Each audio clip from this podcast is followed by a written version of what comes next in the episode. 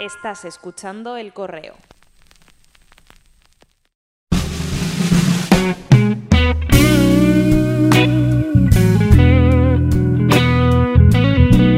En Solo nos queda esperar lo mejor, Carolina Setterwald cuenta que una mañana de octubre se despertó y se encontró a su pareja de treinta y pocos años muerta en la cama. De la noche a la mañana, sin planearlo, sin esperarlo, su mundo se puso patas arriba. Así que ahí estaba ella, con un bebé recién nacido, preguntándose qué había hecho mal, culpándose por la muerte de su pareja, asustada, desnortada. El libro es una maravilla, de esos que hay que leer aunque sabes que te va a estrujar el corazón tan fuerte que no sabes si va a volver a su forma original en algún momento. Es curioso, mientras leía Maternidades Precarias, el libro de Diana, la invitada de esta semana, no podía dejar de pensar en solo nos queda esperar lo mejor. De pronto, el libro de la escritora sueca adquirió otra dimensión. La historia triste de su pérdida seguía conmoviéndome, pero algunos matices, algunos silencios, algunas reflexiones que lanzaba cobraron otro sentido. Comprendí que su tristeza, su soledad, sus agobios, sus miedos, su angustia y sus dudas no solamente eran suyas, sino que son compartidas por millones de mujeres en todo el mundo que afrontan la maternidad con o sin pareja, con o sin red familiar, atravesadas por la incertidumbre, por la precariedad, pero con la firme intención de hacerlo lo mejor que saben.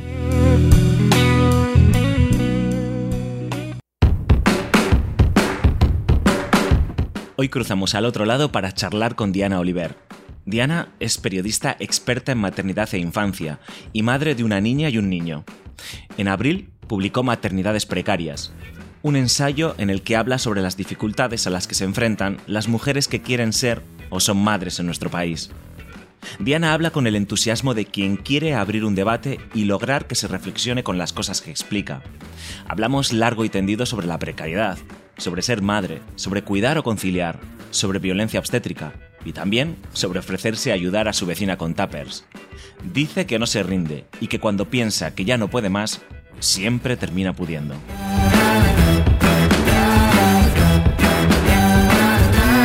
Al otro lado, con Alfonso Gómez. Diana Oliver, muchísimas gracias por, por, pasarte por al otro lado y por aceptar la invitación. Bienvenida. Muchísimas gracias a ti por esta invitación.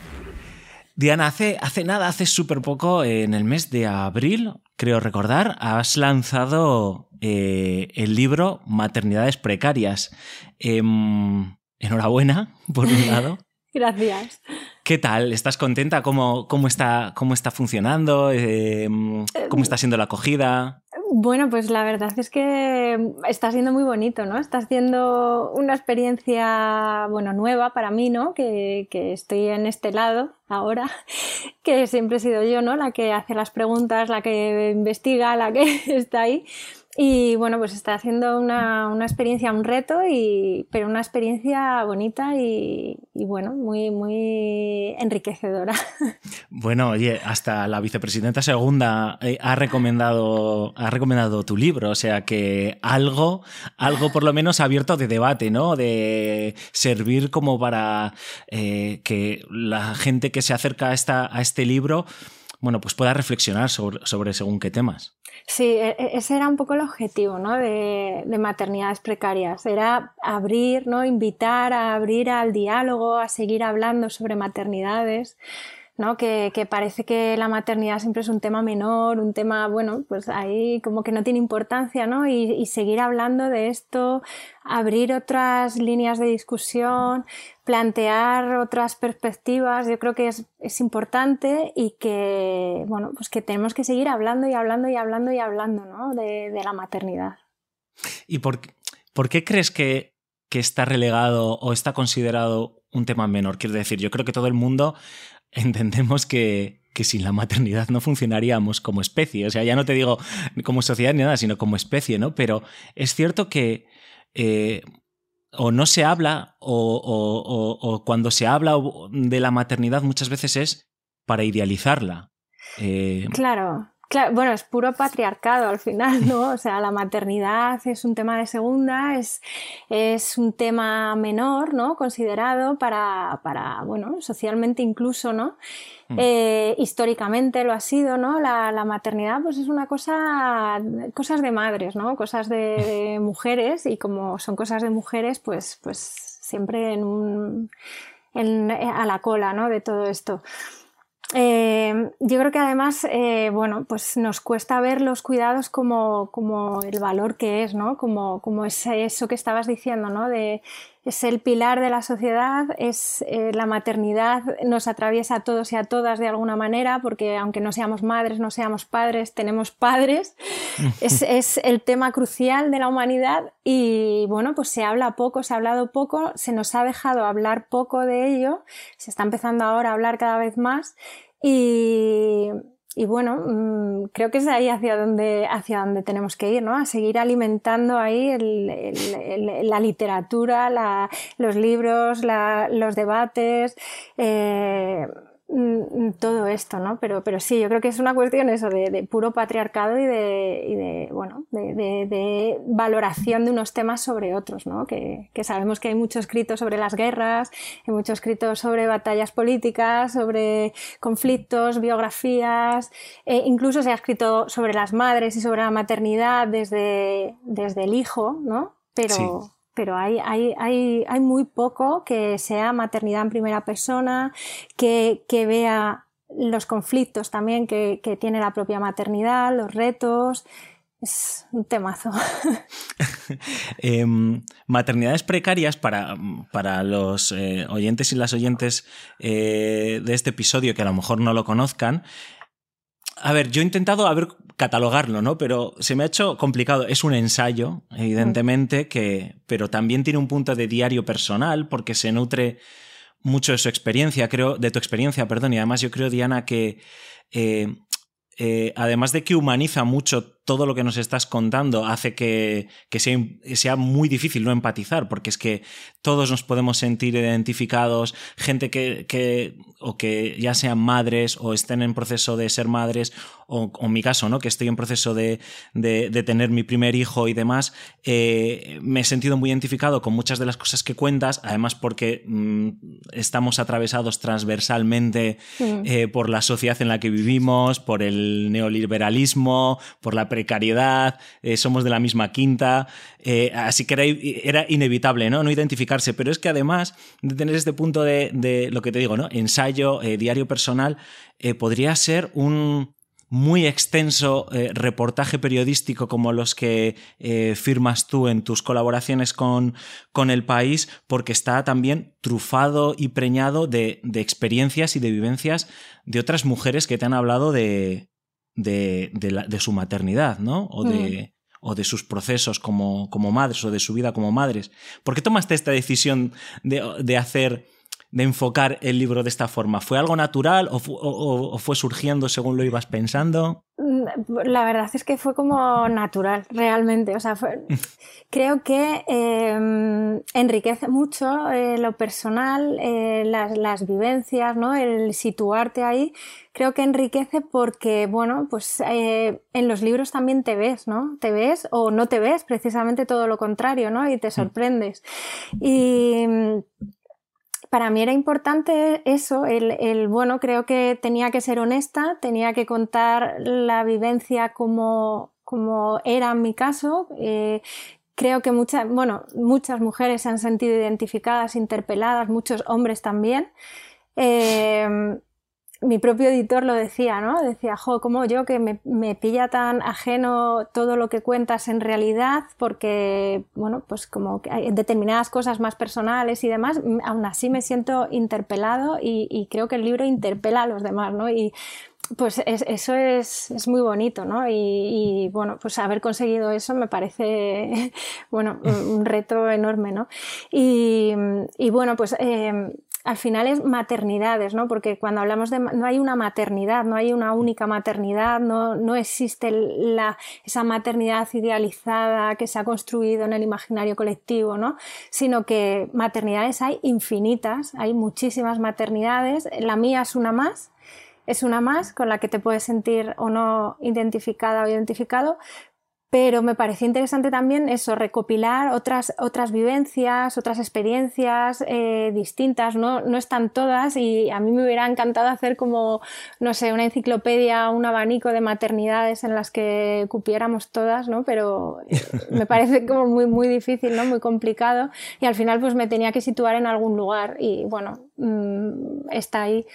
Eh, a lo largo de todos estos años, mm, en mi trabajo he conocido a, muchas mujeres, he hablado con, muchos grupos de madres, en, mi propia experiencia alrededor y he leído también a otras autoras, otras mujeres que han escrito sobre su experiencia eh, y me parecía interesante, bueno, pues eso, todo eso de, que he recopilado estos años, poderlo volcar en algún lugar y, mostrar esta otra parte y, bueno, mm, y, mostrar qué es lo que tenemos que decir muchas mujeres de, la experiencia, ¿no? Em, ¿Y qué otras lecturas nos recomendarías? Porque eh, te decía antes de empezar el, eh, la grabación que este era mi primer libro sobre, sobre la maternidad, o sí, la maternidad, evidentemente la paternidad, no sobre la maternidad, que he leído. Y me topé con él pues dando un paseo por una de mis librerías de referencia eh, y me llamó mucho la atención el, título que mm. es, no sé si lo tenías claro desde el principio, Diana, pero vamos, un acierto total. Yo sí, yo sí lo tenía muy claro, los editores no tanto. Siempre está ahí la, cosa de, bueno, a lo mejor un título más genérico o no yo lo tenía muy claro. Mm, la idea cuando surgió, o sea, la idea siempre en el fondo ha estado ahí. Cuando me encontré en mi propia maternidad con, con todo lo que era el sistema, con lo que era criar y traer hijos y encontrarte que, que estabas sola, que, que, no tenías soporte, no había políticas sociales, o sea, no sé, fue como un jarro de agua fría que cayó allí. Desde entonces ya estaba ahí gestándose un poco todo y a lo largo de estos años, pues pues siempre, y siempre me refería a esto como, pues eso, la precariedad de la maternidad, porque maternidades precarias no es solo la pobreza extrema, que también eh, puede pensarse cuando hablas de precariedad, hablas de una cosa muy extrema. Para mí la precariedad está más allá, ¿no? Está en lo laboral, está en los recursos materiales, en los recursos eh, económicos, por supuesto, ¿no? Pero la precariedad también está pues, en cómo nos relacionamos hoy en la falta de red, en cómo no nos ayudamos, en ese individualismo, ¿no? Esto, este sistema neoliberal y cómo lo impregna todo. Y para mí, pues era importante eso, ver cómo estamos eh, sometidos a todo esto y cómo influye, qué impacto tiene en nuestra maternidad, porque, porque en la maternidad influyen muchísimas cosas, influyen incluso tus propias vivencias, tus mochilas personales, ¿no? Tu propia infancia. Creo que es un, un golpe muy fuerte cuando tú te conviertes en hmm. madre o te conviertes en padre. A, a mi pareja también le pasa, ¿no? Que, bueno, pues hay cosas que a lo mejor no te cuadraban o que que dices, jo, pues esto, ¿cómo lo viví siendo niño o niña o cómo lo afrontaron mis padres, ¿no? Te pone de frente con muchas cosas y, bueno, pues, pues eh, eh, es, eh, el, cómo lo vivas está muy condicionado, ¿no? Y, bueno, pues ahí, ahí esa, esa, precariedad está también ahí, ¿no? En, en, todo, en las relaciones, en lo económico, en lo social, en, en absolutamente todo. ¿En qué momento eh, claro, tú has dicho ¿no? que, en, el momento en el que, en el que mm, fuiste madre, empezaste a, empezó a rondarte en la cabeza lo de la precariedad y tal, ¿no? Pero, ¿cómo es ese momento de, catarsis? Porque tú cuentas en el libro que, bueno, como eh, muchos, muchas personas que, de las que nos escuchan, eh, yo mismo, la gente prácticamente de nuestra generación, pues la precariedad está en, nuestra, en, nuestra, en nuestro día a día y además tú lo has dicho, ¿no? No solo es eh, precariedad en lo laboral o en lo económico, también es la precariedad en el acceso a la vivienda, bueno, en todas las cosas que, has comentado, ¿no? Pero ese momento en el que te das cuenta que tu maternidad va a ser precaria, eh, eh, ¿cómo, o sea, ¿cómo es esa catarsis? ¿Cómo lo vives? O ese momento de, si se puede decir, eureka, ¿no? De, vaya, también mi maternidad va a ser precaria, ¿no? ¿Cómo, lo pues, afrontas? Pues yo creo que, que en mi caso, la relación con la maternidad ha sido una cosa un poco impulsiva, ¿no? Porque si yo hubiera analizado realmente, como muchas mujeres hacen, si se dan las condiciones para poder tener hmm. hijos, seguramente la respuesta hubiera sido no y no, no los hubiera tenido, ¿no? Porque, bueno, eh, la familia de mi pareja vive muy lejos.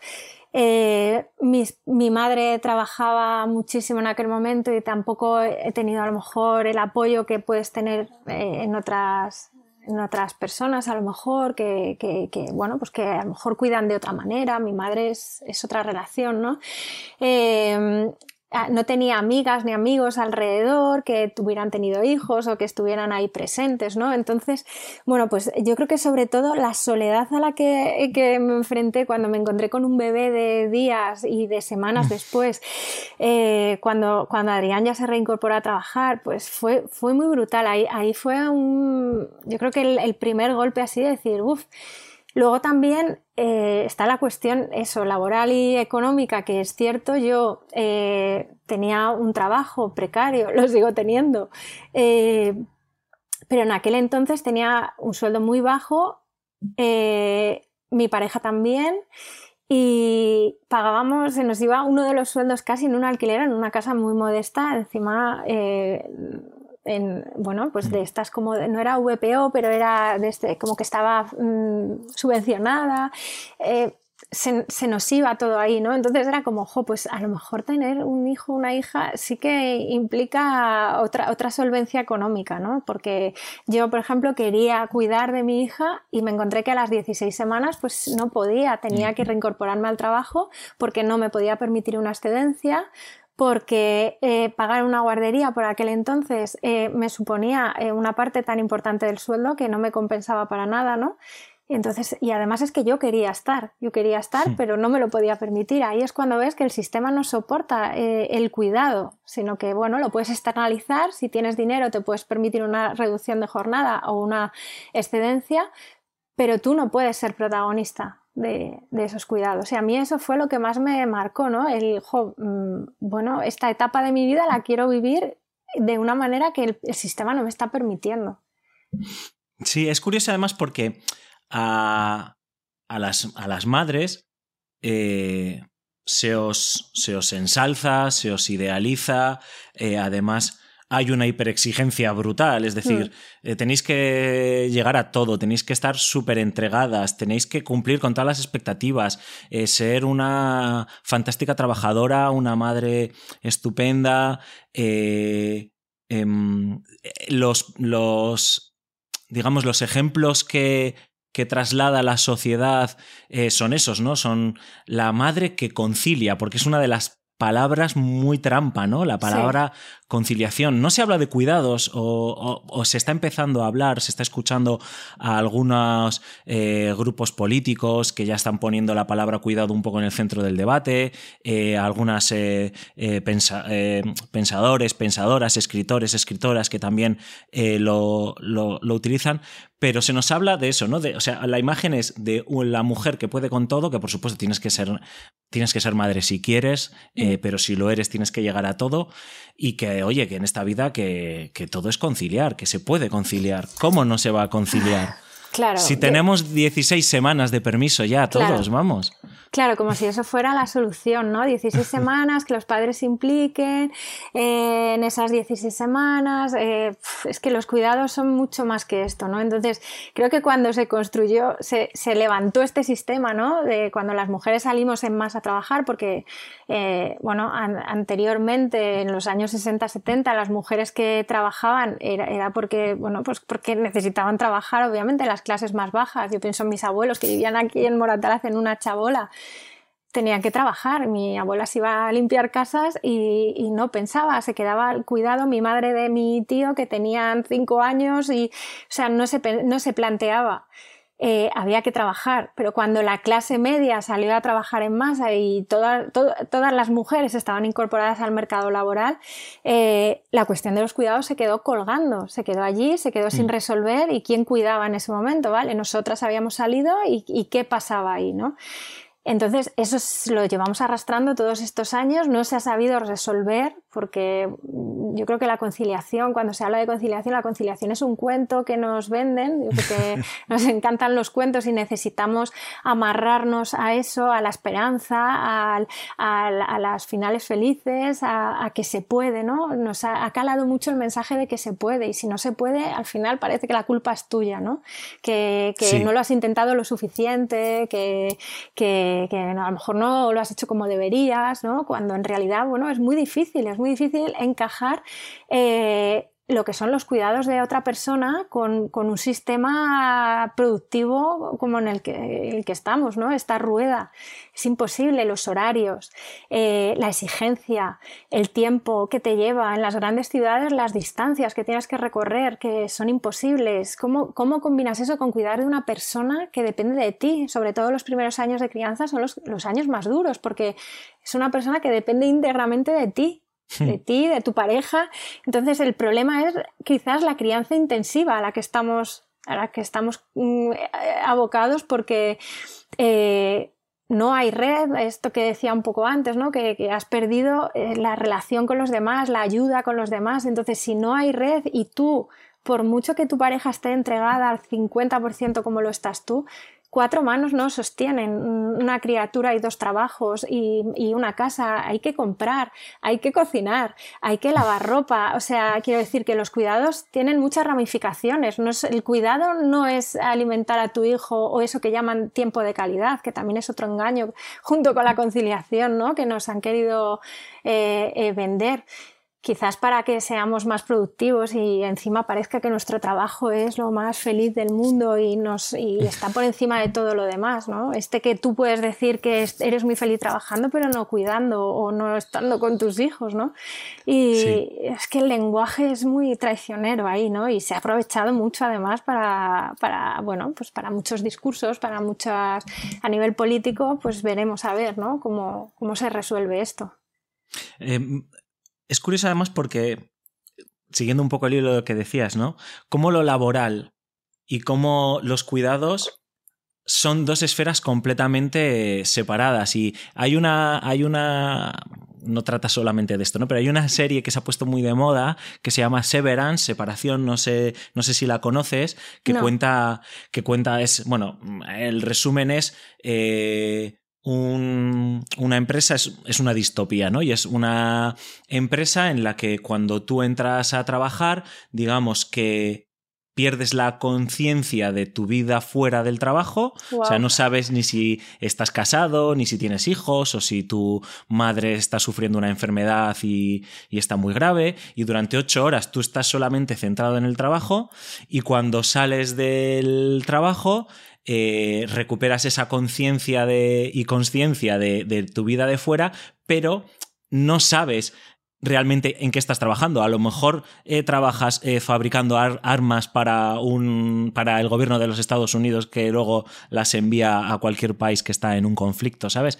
Entonces, eh, eh, es cierto esto que dices, ¿no? De, cómo el sistema se las apaña muy bien para, para que eh, se acoten mucho los espacios, para que el trabajo, para que. y sobre todo no interfiere Mm, no interfieran el segundo, el de los cuidados no interfieran el del trabajo, ¿no? Porque el trabajo sí puede, sí puede entrar a molestarte, a molestarte a ti. Bueno, en este momento estás trabajando, me imagino, Diana, que habrás tenido que hacer eh, muchísimas eh, eh, equilibrios o malabarismos para estar aquí ahora a estas horas hablando conmigo. Un rato.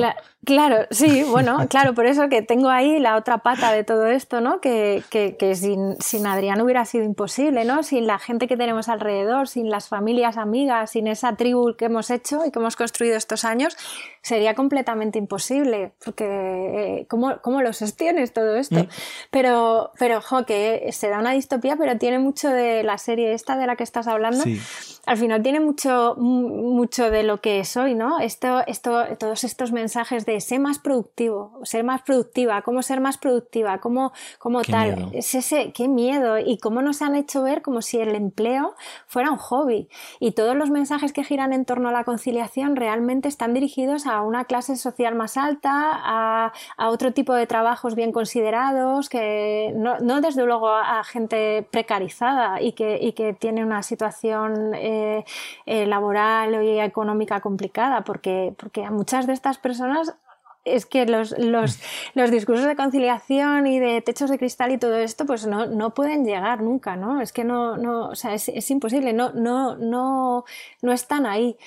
Y, y, bueno, pues eso, como al final parece que el trabajo es un hobby, que es un divertimento, que es algo que tal, y está claro que ya que tienes que emplear tanto tiempo, mm, debe gustarte lo máximo posible, pero es que no siempre tenemos esas oportunidades. Está claro. No, no siempre tenemos las oportunidades, no, no, siempre todo el mundo es igual, no, todo, no todas y todos tenemos que tener esa, esa, esa percepción, porque además eh, es un modo de vida, es una forma que nos permite vivir, pero la vida está fuera, la vida está pues en esto, en lo que haces, en, en los amigos, en la familia, en, en, no sé, en cosas muy pequeñas, en las cosas pequeñas del día a día. Y, y, puede estar, y creo que debemos reivindicar eso también, el, el tiempo más lento las cosas pequeñas, el disfrute desde otro lugar que no sea eso, lo productivo. Parece que muchas veces no te puedes ni permitir estar un momento sin hacer nada. el derecho a la pereza, el famoso derecho a la eso pereza. Eso es, eso es, ¿no? que no tienes derecho. Es verdad que cuando tienes hijos es muy complicado ese derecho a nada que no sea parar, o sea, a parar porque, porque hmm. es imposible parar cuando, cuando son pequeños sobre todo, ¿no? La demanda es gigante, pero, pero, pero bueno, aún así siempre nos obligamos a tener que hacer algo que merezca la pena, que sea productivo, como si esto no lo fuera, ¿sabes? Es que vivimos en, en, un, en un, momento eh, que efectivamente eh, si lo hubiese imaginado Isaac Asimov o Philip K. Dick hace muchos años, pues sonaría distopía, pero es lo que tú es que estamos somos un producto y estamos produciendo continuamente, da igual, eh, contenido, eh, haciendo cosas. y si no lo haces, encima ya se encarga eh, la sociedad, el sistema como está montado, injunto, y eh, justo, ah, ahí va, ya me saldrá. Y, no solo e, ellos, sino también la gente con la que te relacionas o la gente con la que trabajas, ya se encarga a veces de señalarte, eh, pues eso, que que te estás tocando a la nariz, ¿no? Jo, tío, no has hecho nada este fin de semana, solo has estado en casa leyendo o pintando la casa, no has salido por ahí a conocer, a probar el último restaurante, a conocer, el, a ver el último concierto. Eh, y claro, da, muchísimo miedo. Y con respecto a, a, lo, que, a lo que hablabas antes de, los cuidados, hay una, hay una cosa que, dices en el libro, que es el tema de, de cómo se nos está empujando, o se, se, nos empuja, se os empuja a vosotras sobre todo, a los autocuidados, ¿no? Mm. Es decir, tú te tienes que cuidar a ti misma, eh, tú eres responsable de tu eh, salud mental, que al final, pues el embarazo y el parto y todo lo que viene después del parto es un momento eh, muy delicado, muy complejo. cambia vuestro cuerpo, cambia vuestra vida, cambia todo. Y, y, los mensajes que recibís muchísimas veces es eh, que tú eres la responsable última de lo que te pase y de cómo estés. Y no solo la sociedad, sino incluso la propia medicina, ¿no? Eh, los médicos que te atienden, la sanidad pública eh, o no está preparada, Diana, no lo sé, a ver si me puedes arrojar luz, o, no quiere, eh, pero no se ayuda muchas veces.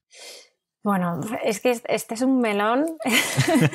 Todo tuyo, ¿eh? Todo tuyo. Sí, Es que, eh, bueno, en primer lugar, en cuanto al, autocuidado, ¿no? Yo creo que son mensajes súper peligrosos, ¿no? Que tienen un doble, tienen un filo ahí eh, bastante peligroso porque, bueno, te dicen que te tienes, ¿no? Tienes que cuidar de ti misma, tienes que estar bien para poder cuidar, tienes que estar bien porque no puedes dedicarte solo a cuidar, no, tienes que bajar el ritmo, tienes que tal.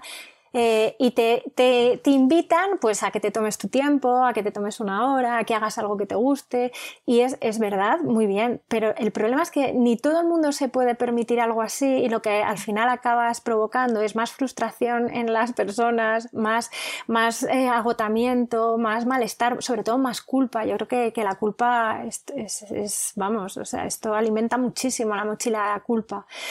Y, sobre todo porque eh, descarga en nosotras eh, la responsabilidad, ¿no? La, la, responsabilidad de ese cuidado. Si no te cuidas es porque no quieres, si estás mal es porque no te estás cuidando. Cuando no me tengo que cuidar yo misma solo y tiene que recaer en mí, me tiene, me tiene que cuidar la sociedad. Igual mm. que yo cuido a yo tengo que cuidar a los demás, los demás me tienen que cuidar a mí y para eso necesito pues, pues eso, eh, necesito alrededor a personas que te sostengan, pero también necesito un sistema que me sostenga.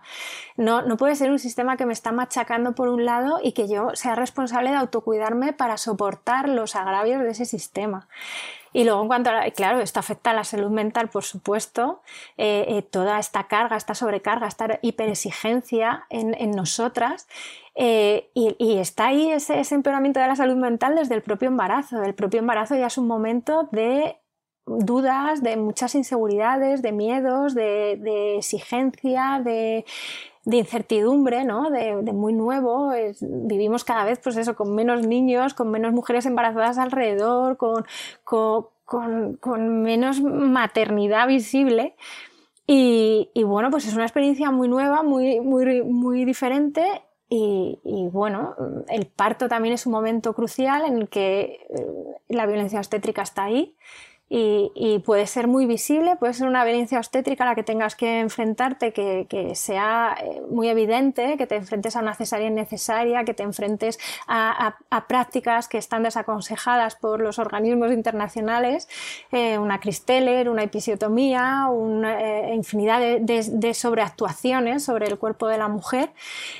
Pero, pero, también hay una violencia estética invisible que, está en las palabras que se usan, en los gestos, en los comentarios, eh, no vas a poder ser capaz, eh, vamos a ver si es posible, o infantilización, hay una infantilización desde el mismo momento del embarazo enorme, ¿no? Y, sí que falta mucha formación todavía, falta mucha conciencia de que la violencia obstétrica existe, eh, falta mucha formación de los profesionales para atender eh, estos procesos que son procesos naturales, que están absolutamente medicalizados y que está muy bien que exista esta opción y, y esta posibilidad y esto es un adelanto brutal, pero eh, debe hacerse desde el acompañamiento y desde la salud.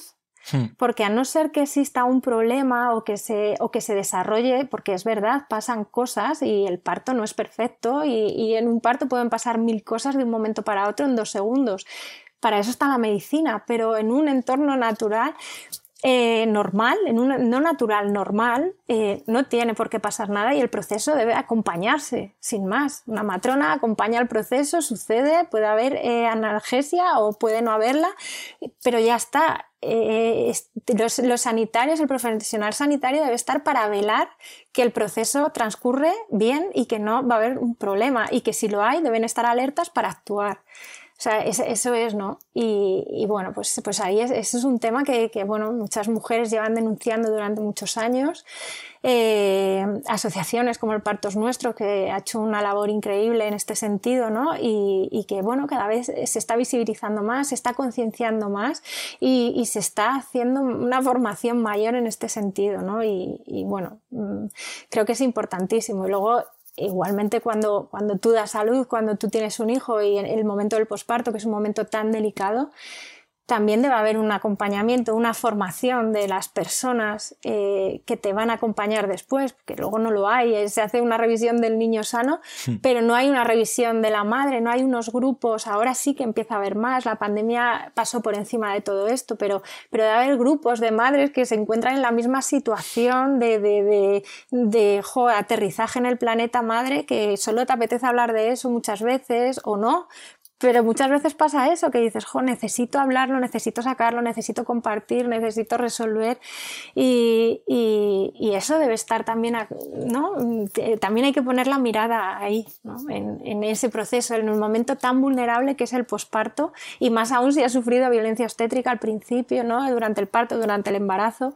El, el poder tener ese seguimiento, ese apoyo, ese, no sé, esa atención y ese mimo sobre la violencia obstétrica, en el libro eh, cuentas que, que no hay muchos datos, que, que hay, pues eso, mucho oscurantismo, se invisibiliza. Y claro, me entra esa duda, em, Diana, ¿por qué, ¿por qué se invisibiliza? Quiero decir, ¿es porque se puede llegar a naturalizar eh, la mujer que está en ese momento dando a luz? Pues hombre, bastante tiene, ¿no? Con, con dar a luz, entre que estarás muy nerviosa, tendrás muchos miedos, tendrás todas las dudas del mundo, estarás muy dolorida y tal.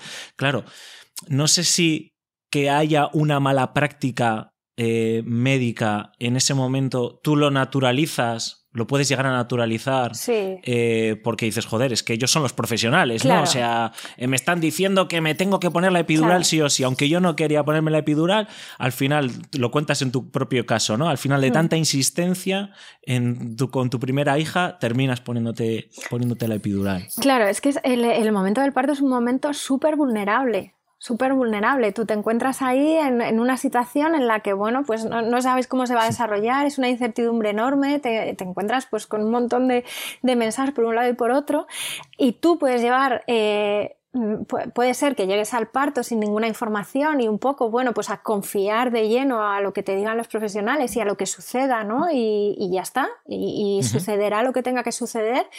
Luego puede que esas prácticas eh, estén o no eh, las puedas ver tiempo después como, como, dañinas o como que te han tocado de alguna manera a nivel emocional o físico, ¿no? Porque, porque muchas prácticas dejan secuelas a nivel físico.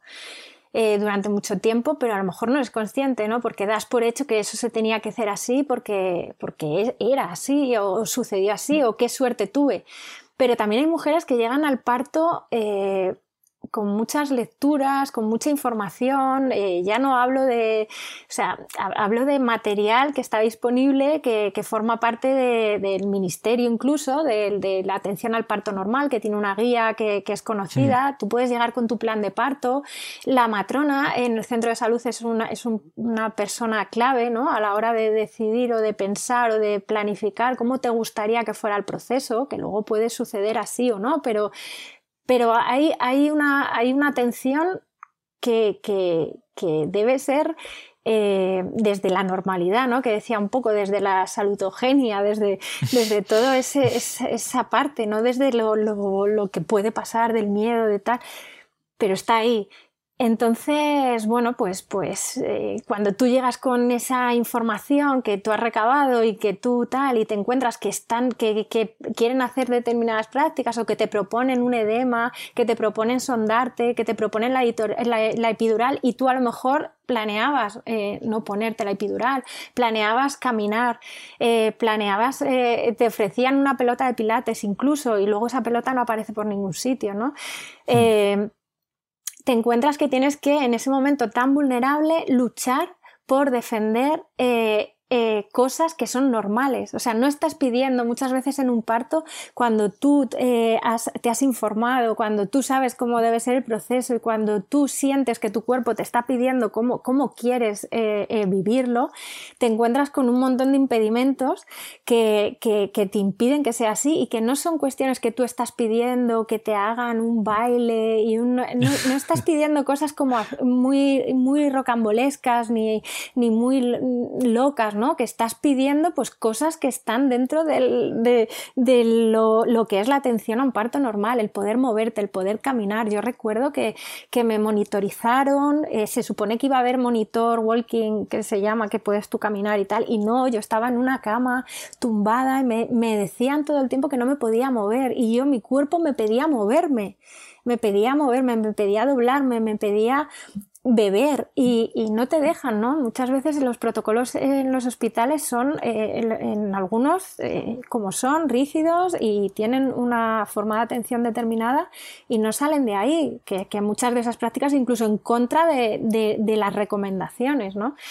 Se atienden los partos como se atiende, como si fuera una fábrica, ¿no? Muchas fábrica. veces, una fábrica de partos, un, un, ¿no? Detrás de uno viene otro. Entiendo que no hay recursos, que, que falta formación y concienciación muchas veces también, y faltan recursos, por supuesto que faltan, muchos. Sí, es lo que te iba a preguntar, ¿no? ¿Cuáles son los mecanismos que habría que activar o que deberían activarse para, para que esto no pasase, para evidentemente proteger... Eh, lo, bueno, el, los deseos, los intereses de, de, la madre, ¿no? Y me imagino que uno, uno de ellos es sobre todo la, la, formación y los recursos. Sí, Porque sí. la realidad es que también la sanidad está precarizada, todo está precarizado en esta sociedad. Claro, es otra parte más de esta precariedad, que es que lo atraviesa todo. Al final es, una precariedad estructural está en todo. Entonces, eh, eh, todo requiere una inversión económica, todo requiere un esfuerzo, todo requiere, eh, bueno, pues muchos recursos y no los hay y no se da. La sanidad pública está siendo desmantelada y eso es una, es una obviedad, ya se sabe que, que lo hemos visto además a raíz ahora de la pandemia yo creo que lo hemos visto es todavía más salvaje y lo vemos muchísimo más nítidamente y es así. Entonces yo entiendo, no, no hay, es verdad que, puede haber reticencias en algunos profesionales como muy asentados, que, es verdad, lo niegan y, no lo ven. Y, bueno, pues, pues habría que trabajar eso también, cómo lo contamos, ¿no? Cómo contamos esa violencia obstétrica, esta, esta, esta necesidad de vivir, de reapropiarnos de nuestras experiencias, de nuestros cuerpos, de nuestros partos, de todo esto, cómo, cómo, lo, cómo lo transmites de manera que puedas hacer llegar este mensaje sin que sea rechazado, sin que sea visto como, bueno, como un ataque, ¿no? Que yo lo entiendo también, hmm. muchos profesionales se sienten atacados y se sienten cuestionados y bueno, pues a nadie nos gusta tampoco, ¿no? Que nos digan eh, todo esto, ¿no? Lo feo. Sí, está claro, está claro. ¿eh? eh hablando de. Eh, volviendo un poco a, lo que decíamos antes de los autocuidados, de, de bueno, cómo al final el, neoliberalismo siempre encuentra la forma pues de cuando hay, cuando hay una carencia y nosotros no sabemos eh, cómo solucionar un problema, pues ellos encuentran la, la salida de cómo mercantilizarlo. Hmm. Eh, a mí me ha sorprendido muchísimo, eh, no soy tan inocente, ¿no? Para sorprenderme de la publicidad que me sale últimamente en por qué me sale cierta publicidad, pues yo que sé, cuando estoy mirando algo en Instagram o navegando en, en, cualquier lado, pues me sale mucha publicidad, obviamente relacionada con la crianza, con sillitas de bebé, con listas de Spotify para que se duerma tu hijo, que es alucinante. Yo digo, wow, es que está, está, está todo ya inventado, ¿no? Todo, todo, Pero la cantidad de libros que hay de crianza, pero todo como decíamos, todo propio, todo auto, hazlo tú, ¿no? Do it yourself, que dirían mm. los, los americanos. Hazlo tú mismo. Claro, claro. bueno, al final es que la maternidad es el reflejo de cómo vivimos todo lo demás. Al final ese individualismo atroz que, que en el que vivimos, ¿no? Y, y al final la maternidad, los hijos, las hijas, son tu responsabilidad son tu problema. Es, es los hijos tu, tu, tu, tu, cosa, tu cuestión, ¿no? No, no, no hay un no hay una, una, pensamiento colectivo en este sentido, ¿no? Cada cual en su casa, con sus cosas, sus, sus formas, su entonces, bueno, pues yo creo que también se aprovecha mucho esa, esa, ese individualismo, ese, ese, estar solos y ese fomentarlo además cada vez más. Y, y también se crean muchas inseguridades, ¿no? Que, que, yo creo que un poco lo que comentó también en el libro, ese, ese boom de libros de, de, maternidad y de paternidad, que además hemos pasado por ahí y tienen una parte positiva, que, que tú cuando, cuando, te encuentras con tu hija en brazos, ¿no? Y, y no sabes eh, el tema de la lactancia, por ejemplo, tú no tienes referentes alrededor, no, no has visto seguramente amamantar a un niño nunca, es posible que haya pasado eso, ¿no? Muy pocas veces. claro, entonces eh, eso era una práctica que se aprendía de, de las madres, las hijas, las, las cuñadas, las primas, entre mujeres era una técnica aprendida y eso se ha perdido. Entonces, pues bueno, claro, tienes que volver a aprenderlo sin tener esos referentes y así muchas cosas. Tú tienes un bebé en brazos que no sabes criar, tú no sabes cómo vas, cómo se tiene que hacer, no tienes por qué saberlo porque no lo has visto probablemente desde, si tienes hermanos, sí, tal, pero eh, no hay esa, no hay esa visibilidad del cuidado, de la, del maternaje, del, no lo hay. Pero Diana, fíjate lo que dices, ¿eh? perdona que te interrumpa.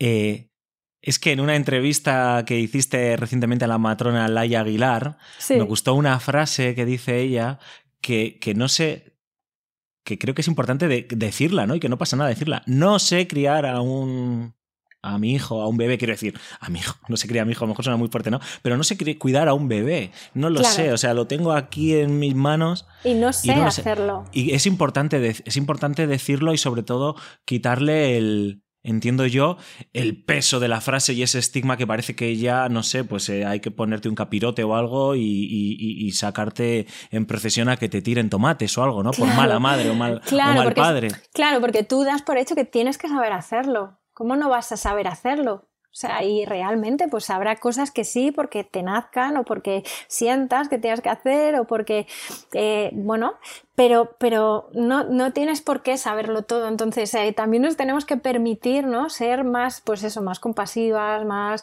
eh, entender más las circunstancias en las que criamos. O sea, al final ser madres hoy y ser madres hace 50 años, hace 100 años, pues seguramente en muchas cosas estaremos mejor, en otras cosas tal, pero tenemos que ver también qué está fallando, qué, nos está provocando el mal vivir muchas veces de la maternidad, los conflictos, las, dificultades, eh, qué problemas tenemos hoy, qué problemas tenemos hoy que mm, no sé si son más o menos importantes, pero los hay y hay que visibilizarlos y hay que hablarlos y hay que, hay que decir no puedo o no sé hacerlo. Que, parece que, tenemos que saber hacerlo todo, pues no sé hacerlo. Y un poco, claro, el, boom este que decía antes de los libros de, autoayuda para, la crianza, porque son, es, el, es el libro de autoayuda llevado a criar. Es normal, ¿no? Es un fenómeno normal. Al final se ha sabido aprovechar eso. El capitalismo todo lo va a aprovechar. Todas las carencias las aprovecha. Entonces, ¿qué está fallando aquí? Aquí faltan, eh, eh, faltan referentes. Hay mucha inseguridad, que también tenemos mucha inseguridad, muchos miedos, muchos mm. miedos. Eh, todo eso se ha capitalizado. Se ha capitalizado y se mercantiliza con ello, ¿no? Entonces. y, y no podemos dejar de hablar si hay otra capitalización o otra mercantilización eh, bueno, a ver, que, está bien, que, es necesaria y que es una solución, pero que como siempre el capitalismo eh, ha sabido hacerlo muy bien, es el de la reproducción. Totalmente. ¿Qué puedes contarnos, Diana? Es que ese es, otro melón gigantesco. Yo te estoy lanzando todos los melones y tú coge el que quieras. Porque... Es, que, es que el tema, bueno, el tema de la reproducción asistida al final, es que, bueno, pues es un temazo porque al final socialmente eh, eh, parece que siempre estás a tiempo de ser madre, ¿no? Eh, por un lado, es verdad que estos son discursos que están más en, una, una, situación más privilegiada, ¿no? Porque eh, bueno, cuando te dicen lo de que siempre vas a poder, que siempre vas a, que, que eres demasiado joven, ¿no? Y va, pasando el tiempo, entonces, pues sí, es verdad, es una situación más privilegiada en la que tú puedes decidir que lo vas a postergar, pues porque vas a trabajar, vas a viajar, ¿no? La maternidad compite con otros muchos deseos, ¿no? De hoy. Pero mm, eso no es verdad, porque bueno, el cuerpo tiene, al final, nos molesta casi lo biológico, ¿no? Y, esa vulnerabilidad, que, esa fragilidad y ese límite que tiene el cuerpo humano. Y, no siempre estás a tiempo. Entonces, eso ha sido algo que muy bien ha aprovechado la, industria de la reproducción asistida para, bueno, pues para, para, para crecer y crecer y crecer, ¿no? Cada vez retrasas más. También es cierto que no siempre es un retrasar porque quieres, porque muchas veces no se dan esas circunstancias que, decía antes, ¿no? Las circunstancias idóneas no siempre están ahí.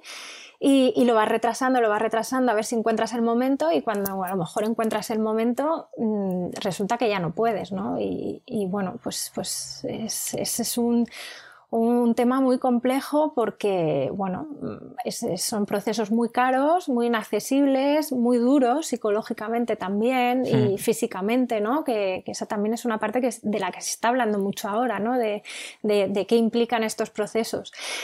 Y al final, pues bueno, nuestro deseo y nuestro cuerpo, pues también es mercantilizado así, ¿no? Es, es, incluso, bueno, pues como pues, ese deseo, además en la publicidad se usa mucho, ¿no? El lenguaje que usa la industria reproductiva, ¿no? De, ese, deseo de ten a tu bebé, vamos a hacer realidad tu sueño, tu tal, ¿no?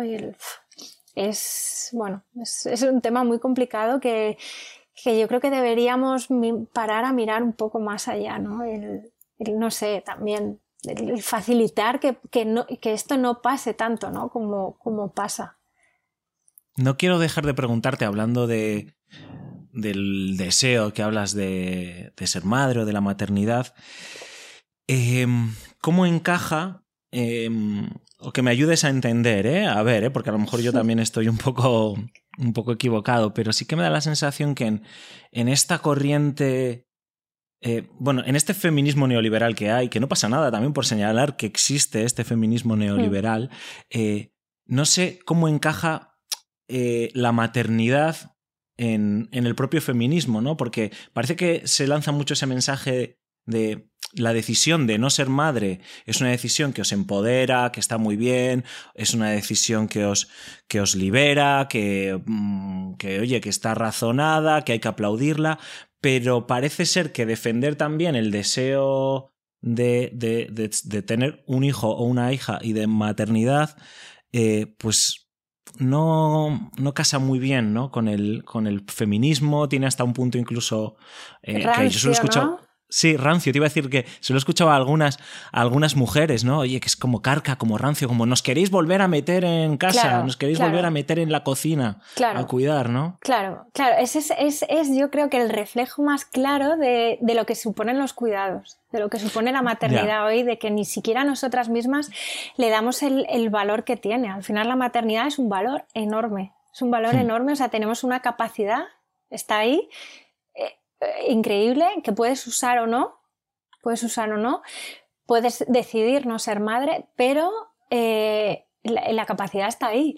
Y, y nos- a nosotras mismas nos cuesta nombrar la maternidad, pues eso, como algo propio, como algo que hay que ensalzar, como algo que hay que valorar. O sea, nos cuesta muchísimo. Tenemos todavía esa idea de maternidad como sufrimiento, maternidad como imposición, maternidad como destino cuando y no como algo gozoso, ¿no? Que esto también Ivone Olza en Palabra de Madre, que, que es un libro que también recomiendo mucho siempre, eh, lo dice claramente, ¿no? Recuperar el, el- lo gozoso de la maternidad y, visto como un valor, como un poder y no como un sufrimiento. Yo creo que hay una parte del feminismo, unos discursos antimaternalistas eh, que, que, bueno, que, que son muy críticos con la maternidad y que, y que, bueno, para mí son también, como dice Julia Cañero, una, una forma de discriminación, como pueden ser el racismo o la homofobia, ¿no? Mm, Estar en contra, o sea, hay, hay el- el- discursos muy, muy Hmm. potentes contra la maternidad.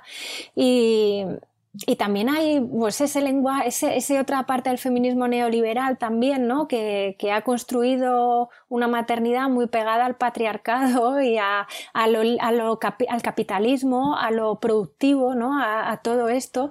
Y, y que, bueno, pues que han conseguido que, pues, que las demandas de unas pocas mujeres privilegiadas y que un mensaje eh, Sí. eh, tan, tan aislado realmente se convierta en las demandas de todas, que sea eh, aceptado por todo, ¿no? En el mercado laboral sí que hay un reconocimiento, pero en la maternidad no lo hay. O sea, Es que no hay nada, no hay nada además más aterrador, Diana, que los mensajes de fulanita de tal se incorpora a trabajar Claro. dos días después de dar a Claro, luz. claro. Eh, mira qué estupenda está la actriz de turno eh, con sus abdominales perfectos después del parto, bla, bla, bla, bla, bla, bla. Ese tipo de y- mensajes. in- incluso ese tipo de mensajes que están ahí y que incluso el propio feminismo neoliberal muchas veces critica, pero luego los lleva igualmente a su terreno de otra manera. Porque Sobre todo en lo productivo, ¿no? Lo que Sí, tú decías, en lo sí. productivo, vamos, se Sí. aplaude totalmente. Exacto, Tal vez o sea, lo estético Claro, no tanto, claro, ¿no? Pero- exacto, exacto, ¿sabes? Pero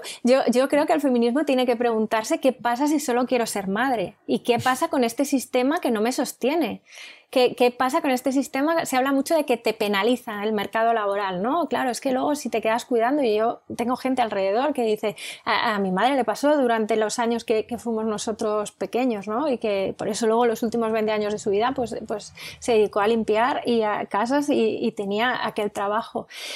Eh, ella, eh, es verdad, el mercado laboral te expulsa, te expulsa si estás unos años fuera. Bueno, es que ese es el problema. El problema es ese. Es el Claro. mercado laboral, o sea, no es que tú quieras cuidar, no es que seas madre, no es la maternidad, es que, es que el sistema eh, está haciendo, eh, está mm, haciendo esa barbaridad, o sea, está perjudicándonos. ¿Qué pasa si solo quiero ser una madre y si no tengo una carrera laboral o si no encuentro la realización en el trabajo? Pues ¿qué pasa con todo eso? El feminismo tiene que eh, tiene que, soportar eso, tiene que apoyarlo, tiene que acompañarlo y, y- y- y solo podrá hacerse si de verdad valora la maternidad como, como un trabajo enorme eh, incluso institucionalmente o legalmente, pues que sea eh, un reconocimiento normativo también, ¿no? Que yo pueda em, hacer un trabajo de cuidados y por qué no puedo cotizar por ello o por qué no puede contar como una experiencia laboral.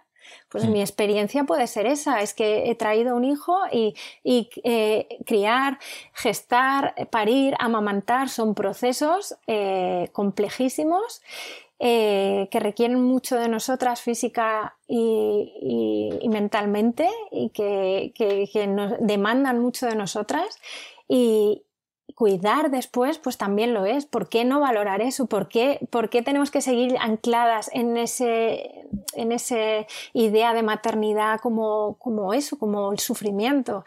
También hay una parte que, que yo creo que también la derecha se, ha apropiado muchas veces de la maternidad y de la idea de familia de una manera que, cuesta mucho, ¿no? A veces eh, eh, sacarlo de ahí. Bajarlo. Es que hablando, hablando de familias, eh, Diana, todo esto que me estás contando, por poner un ejemplo, ¿no? Pero todo esto que, de lo que estamos hablando salta aún más por los aires por ejemplo, si hablamos de, familias monomarentales, ¿no? Eh, por poner un ejemplo, hoy, hoy salía eh, una noticia que sé que no solo se circunscribe, se circunscribe a las familias con, con, una madre, ¿no? Pero que, pues, que decía, voy a leer porque lo tengo aquí apuntado, que las madres que no tienen ayuda para atender a sus hijos cuando estos salen del cole cobran 1.850 euros menos al mm. año de media. Más precariedad. Sí. Más precariedad. Claro, claro, es que tener hijos te precariza, pero no por los hijos en sí mismos, sino es el sistema. Es, que no, no, es, o sea, creo que hay que darle la vuelta a los mensajes, a las ideas, a todo esto. Mm, claro, si tu situación es precaria eh, antes de tener hijos y luego los tienes, pues la precariedad seguirá ahí y seguirá creciendo. Es inevitable. O sea, porque eh, es así. Y, esto que esta noticia demuestra eh, que al final eh, estamos muchas veces centrándonos en educar a los padres, que sí, que tiene que estar ahí, pero tenéis que ser vosotros los que reclaméis esto. Tiene que haber esa. yo creo que hay una mayor concienciación. Ha habido un cambio mm, muy bestia en los últimos, las últimas décadas. Si, si lo comparas seguramente, qué sé, con nuestros padres, nuestros abuelos, ha habido un cambio mm, muy grande, aunque siga habiendo esa burbuja, ¿no? De padres que cuidan porque todavía cuesta asumir esta responsabilidad y esta conciencia de lo que implica el cuidar. Eh, que nosotras parece que sí que llevamos más incorporado, nos estamos centrando en eso y nosotras seguimos cuidando en precariedad. Es que, perdona, Diana, es que te, he interrumpido nada. Luego, luego no, no, es, es, tal cual esto que está diciendo, ¿no? De esta noticia. Eh, se ven eh, precarizadas eh, mil y pico euros más o no sé cuánto más al año. Claro, es que está, estáis incorporándoos vosotros que tenéis una situación más privilegiada, porque eso es evidente. hay estudios, hay investigaciones, mm. hay, hay, estadística, que vosotros tenéis los mejores trabajos, tenéis sueldos mayores, tenéis, aunque tampoco lo tenéis fácil, porque yo creo que nos atraviesa todo esto de la precariedad a todas y a todos, pero a nosotras más. Es evidente entonces, eh, vale, pues está, estamos centrándonos ahí, pero seguimos cuidando desde la precariedad, desde seguimos teniendo esos trabajos. Eh, seguimos teniendo eh, más carga, la carga mental, la carga de los cuidados, seguimos asumiendo una mayor responsabilidad ahí, ¿no? Entonces. Y es que además, como hay construidos una serie de ideales que, que cuesta mucho derribarlos y que están muy anclados socialmente, ¿no? Eh, lo que hablábamos antes, a, la mujer, a la madre, eh, se le exige todo, ¿no? O sea, tiene que acordarse de todo, tiene que estar la primera en todo, tiene que sacrificarse con todo. Y cuando de repente, porque esto yo lo, he visto en mi entorno, en mis amigos, en mi familia, tú lo habrás visto y lo habrás vivido en tus carnes, cuando de repente, pues tu pareja eh, cuida de tus hijos, qué padrazo, ¿no? Aquí está en el parque, eh, dándoles la merienda, eh, em, cuidándoles, divirtiéndose con ellos. de repente tiene ese punto, ese, ese, constructo que hay sobre cómo es un padre ideal, siempre es ensalzando lo extraordinario, ¿no? En cambio, en una madre eso es algo normal, se da por hecho, viene en vuestro ADN prácticamente. Yo creo que si lo leemos, viene en vuestro ADN, ¿no? Que nos tenéis que dar la merienda y columpiarnos en el columpio, claro, como claro, mínimo. Claro, claro, claro. Y además, eh, es, eso, ¿no? Es, efectivamente, es esa idea que hay en la sociedad, ¿no? bueno, yo lo he vivido y creo que a mi alrededor todas lo hemos vivido y, y, es, es, lo habitual, ¿no? Que, que, tú cuando tienes al lado una pareja, bueno, pues que se implica, que, que es corresponsable como tú, que, que, que, sabe cuándo tiene que ir su hijo al pediatra, que baña a su hija, que insiste a sus hijos para que se laven los dientes y se acuesten, que no sé qué, o sea, cosas que eran tareas eh, en recomendadas a las madres, que eran las que estaban en casa, ¿no? Y las que pues eso sigue ahí, sigue ahí. Y entonces ahora se nos exige todo y se nos exige llegar a todo. Tienes que trabajar eh, él también, pero a ti, además, eh, la carga de los cuidados va a estar mucho más presente en ti. Es un poco lo que dices, ¿no? Lo extraordinario. Cuando una, un, padre eh, hace todas esas cosas que se entiende que hace una madre, es un padrazo, es una... qué suerte tienes, ¿no? Eso también te lo dicen mucho. Qué suerte tienes. Y claro, es que es verdad. Yo muchas veces digo, lo digo y al final molesta porque dices, jo, bueno, suerte, es, es una responsabilidad también, igual que la mía. Son sus hijos, ¿eh? Pero claro, esto es una cosa de los dos, no es una cosa y es verdad, durante los primeros años, los primeros tiempos de crianza, pues por una cuestión eh, biológica pura, es verdad que ellos dependían más de mí en muchas cosas. Ahora solo quieren a su padre en muchas cosas. O sea que algo habremos hecho bien para repartirnos de tal manera que han, tenido más o menos sus, necesidades cubiertas y han llegado ahora con esa autonomía y con esa capacidad de decir, bueno, pues ahora ya papá, ya tienen ese vínculo creado, ¿cómo lo habrán creado? ¿no? Que muchas veces parece que el vínculo solo es si el padre le da un biberón. Y eso es irreal, eso no es verdad. Es que el vínculo es otra cosa. La madre, la, la diada mamá, madre, bebé, es, es, muy importante protegerla, ¿no? Y, y, el vínculo con el padre se va construyendo poco a poco de otra forma, estando presente, colaborando, ayudando, implicándose, eh, con el cariño, con el amor, con la presencia. Ahí está, y se va construyendo. Y a medida que los niños y las niñas crecen y, y esa diada, ese vínculo, pues se va alargando, ¿no? Tú te vas des, despegando un poco más de tu, de tu criatura, pues, pues surge de manera natural, ¿no? Y, ahí está donde, ahí está donde eh, os tenéis que implicar y donde hay que insistir y donde, ¿no? En, que hay diferentes papeles en algunos momentos, pero que, que, que, bueno, pues que, que, van más allá de esas 16 semanas, de esa lactancia, de, ese, de todo esto, ¿no? Y que, y que bueno, pues, pues, pues eso también está bien. Y yo creo que vosotros debéis reclamar esto, ¿no? Quienes estáis eh, haciendo visible esto, ¿no? Hay muchos hombres escribiendo sobre su paternidad. Eh, Nausgar o, ¿no? Eh, ahora no me acuerdo, bueno, hay un autor eh, peruano que también a Adrián le gusta mucho y, bueno, eh, eh, le ha entrevistado alguna vez y, también tiene un libro sobre su experiencia con la paternidad y también sus propias preocupaciones, sus sinsabores, sus agotamientos, sus ¿no? Eh, tienen que reflejarse, tienen que verse, tiene, tiene que ver que, que, bueno, que vosotros también queréis y, tenéis que ser vosotros, ¿no? Que, que, muchas veces parece que somos nosotras las que tenemos que arrastrar o que institución, ¿no? Que legalmente hay que obligar, hay que, ¿no? Yo creo que esto poco a poco será un cambio lento, no sé, tengo un poco de esperanza de que... Sí, hay que, como, como, como se dice, ¿no? Patear el tablero y, cambiar el relato, ¿no? Claro. Eh, leyendo el libro eh, y releyendo antes en el metro cuando venía algunos pasajes que tenía apuntados y tal para refrescarlos, eh, me preguntaba, em, ¿cómo, ¿cómo van a ser, que no sé si tú te lo has preguntado, Diana, ¿cómo crees que van a ser los, los hijos de, los, de las madres precarias, de los padres precarios? ¿Cómo va a ser eh, los, esos niños en el futuro? ¿no? Yo lo pensaba y decía, joder, es que... Mm, no sé, me generaba esa cuestión, esa duda, esa inquietud y digo, se la voy a preguntar a Diana a ver si ha reflexionado sobre ello.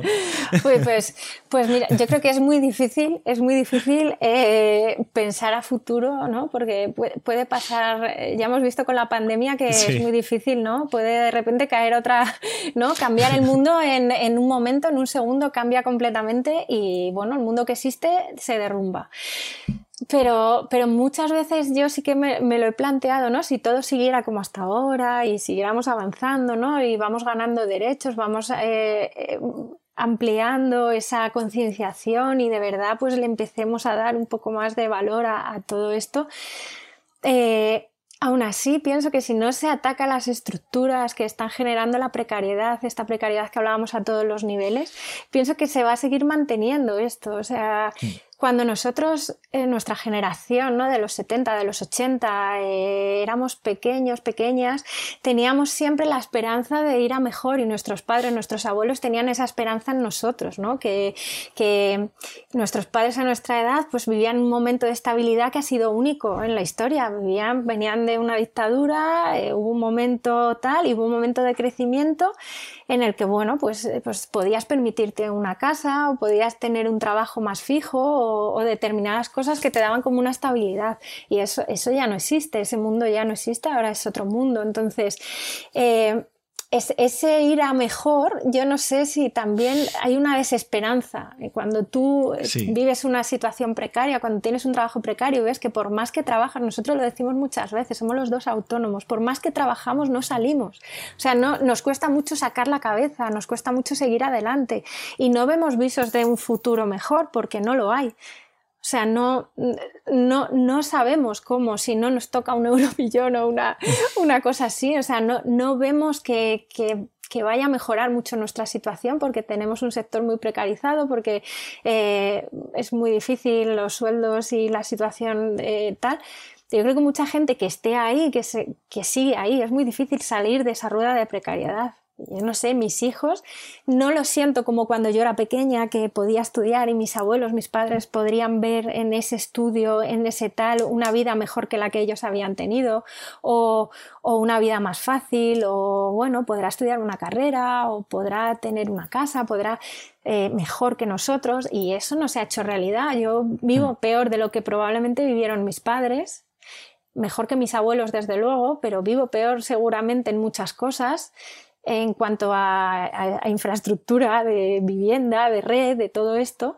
Y, no sé mis hijos eh, si van a seguir arrastrando eso, incluso va a ser aún más, más, más difícil, más precario, más individualista, ¿no? No lo sé. habría que atacar esas estructuras que están generando todo esto y derrumbarlas. Y, y entonces ahí es cuando creo que podría haber un futuro mejor, ¿no?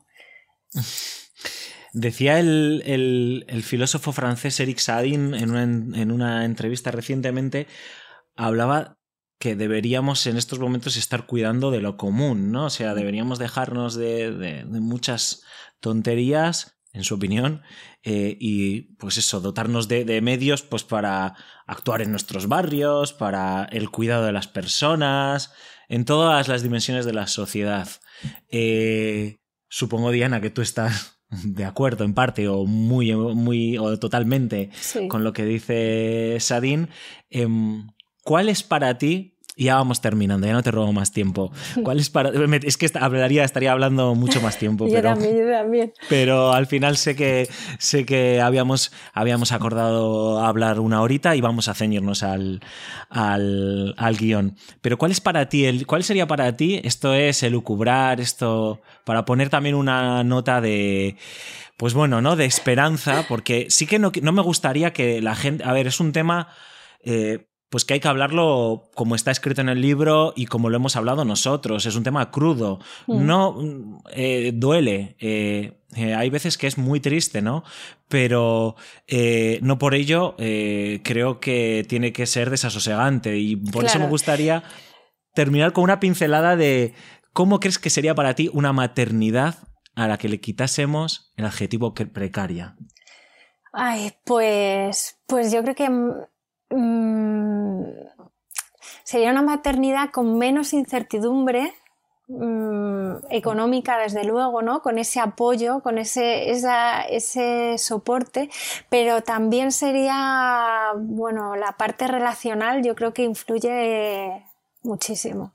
O para mí, eh, el que recuperásemos ese, ese convivir de otra manera, ese ayudarnos de otra manera, ese ese mirar menos, mirar más allá de nosotras ¿no? y de nosotros, mm, yo creo que sería como, como lo más importante ¿no? de, de, de, esto. El, cuando tú estás con otras familias, eh, yo creo que te sientes acompañada, te sientes más sostenida, te sientes comprendida y ayuda mucho, descarga mucho, libera mucho y, mm, y es, es, es, enriquecedor también, ¿no? Es, es, muy enriquecedor tanto para nosotros como para nuestros hijos, ¿no?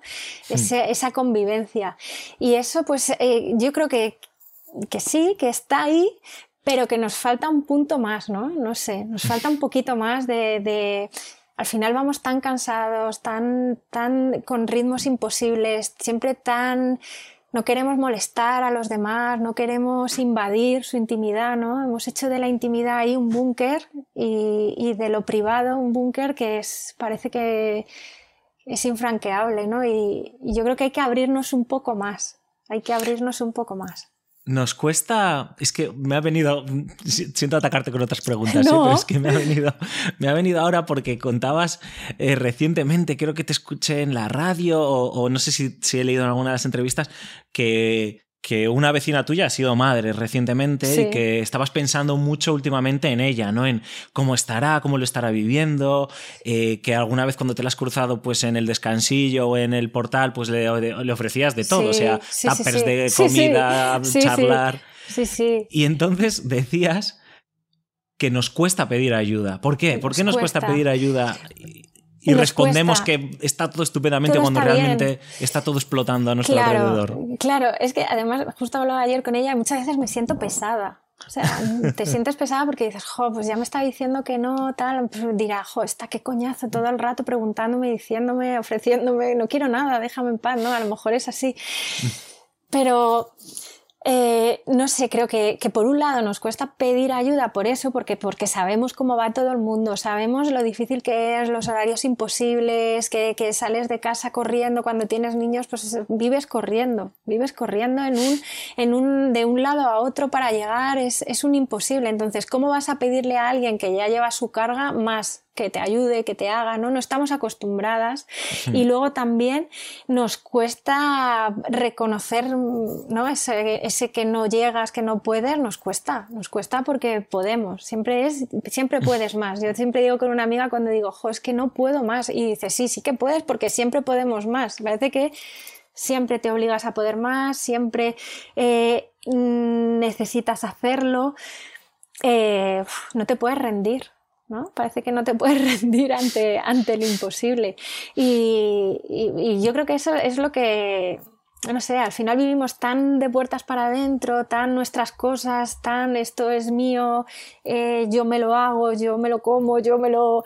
que, jo, no sé, el poder llegar y decir, oye, mira, pues he hecho esto, ¿quieres un tupper? Eso es una ayuda brutal. Ese tener es, una, es un gesto tan sencillo, tan simple, tan pues oye, o bájate, ¿por qué no te bajas y merendamos? ¿Por qué no te vienes a, no sé, oye, voy a ir a, no sé, el, el invitar más a convivir, a compartir, ¿no? Ese que, que nos cuesta mucho. Nos, nos Hay que construirlo. Mucho. Suena sí. a otro tiempo, fíjate, sí. suena a mi infancia. Total. A, a las vecinas, puertas, sí. en las puertas abiertas. Eso a... lo hemos perdido. Yo, Adrián, Totalmente. siempre dice que ellos, eh, qué bonito era. Es que al final somos seres sociales, no sé, yo creo que, yo lo he dicho muchas veces, nos buscamos, nos buscamos en, en realidad. O sea, no sé, creo que, que, que, no debemos perder eso. Adrián siempre cuenta con mucho cariño que, bueno, él vive, vivía en un, en un pueblo de Valencia eh, y cómo eh, los fines de semana, sobre todo en verano, se bajaban todos los vecinos y las vecinas a ponían mesas en la calle y,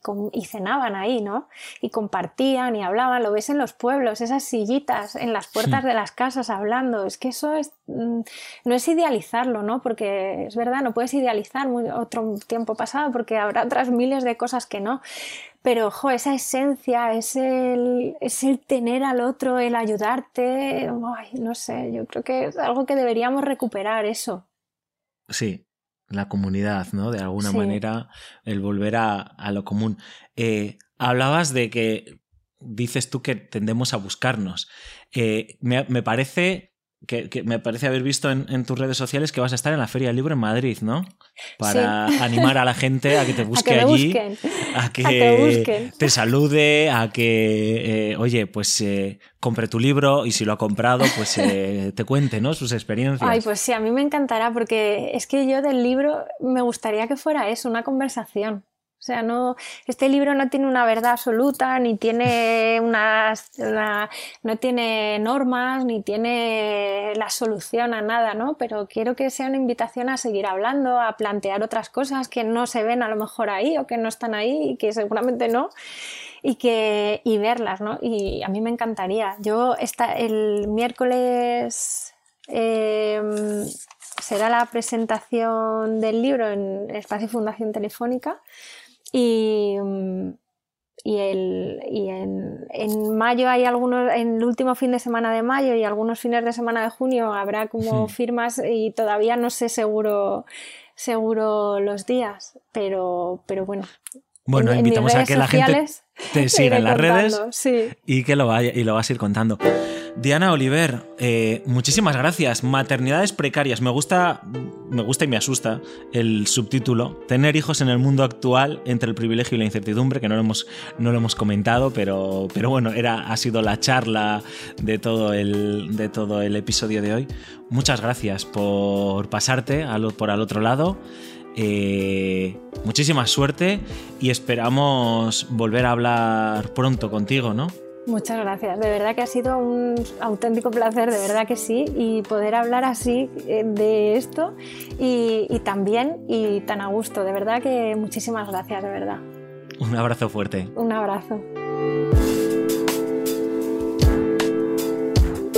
Al otro lado, con Alfonso Gómez.